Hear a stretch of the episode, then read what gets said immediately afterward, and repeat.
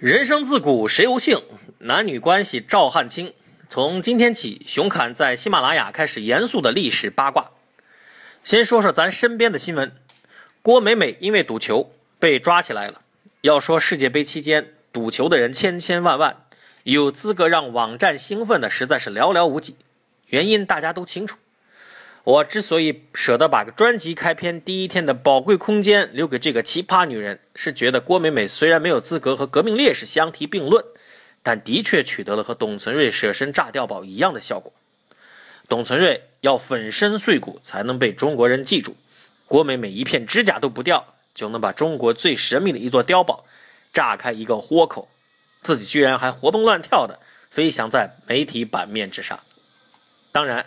要做这样一个传奇的女人，舍身是必须的。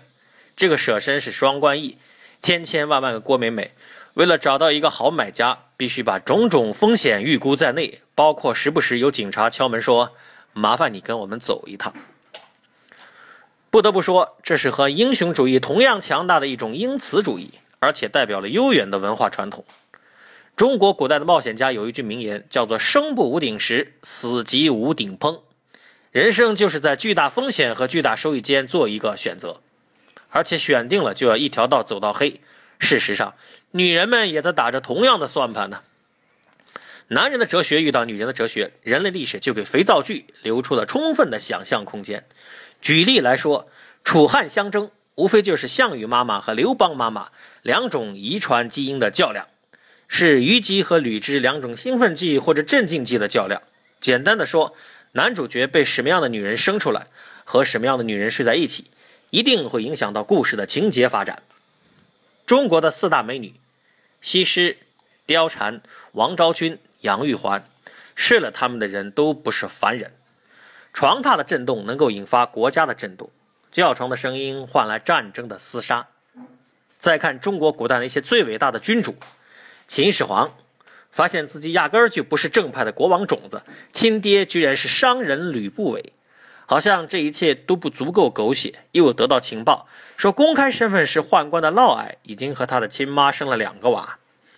他那样打了鸡血一样，不停的搞兼并战争，胭脂不是要以此证明自己继承权力的合法性，证明自己种子的优良性。汉武帝呢，要不是在上厕所的时候突发冲动。搞定了作为宫女的卫子夫，帝国反击匈奴的伟大将领卫青，估计连当个排长的机会都没有。有一句很古老的话，非常经典，说男人通过征服世界来征服女人，而女人通过征服男人来征服世界。事实上，很多时候男人也是通过征服女人来征服世界。拿破仑要是搞不定约瑟芬，通向皇冠的道路估计会漫长很多。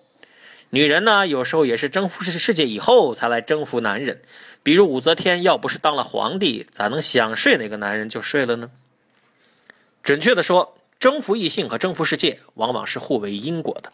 我们开篇提到郭美美，其实想想看，整个人类为什么美女总是要嫁给高官、富豪、电影明星和体育健将？这不是某一两个人的选择，而是大面积的共识。根子上讲，就是人类基因需要通过这样的方式来保存优秀的种子，保障人类自身的繁衍。只不过问题在于，到底在什么是真正的优秀这个问题上，理想主义者和现实主义者之间有巨大的鸿沟。这就是郭美美他们一边享受享受着从生理到虚荣的种种快感，同时又随时可能被汹涌的口水淹死的原因所在。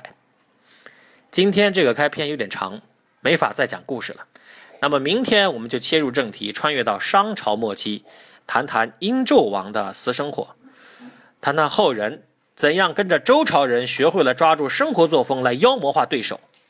人生自古谁无性，男女关系照汗青。请继续关注熊侃的历史脱口秀。